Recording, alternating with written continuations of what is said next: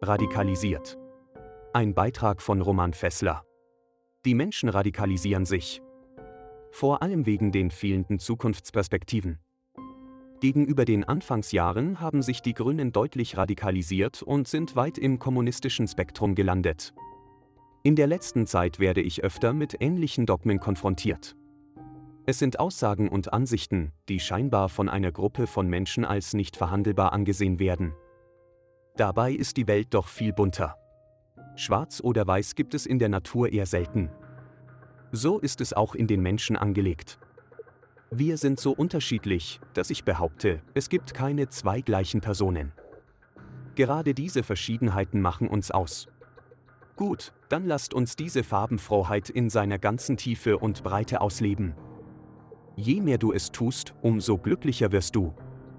Das ist kein Versprechen. Das ist gelebte Wahrheit. Bei einem Redaktionstreffen hatte ich das Glück, intensive Gespräche mit einer Kollegin führen zu dürfen.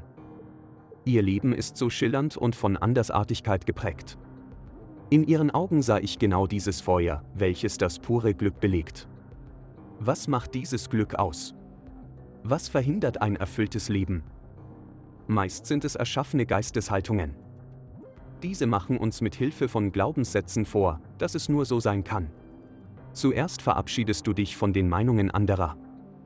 Dann schaust du, was dich wirklich glücklich macht.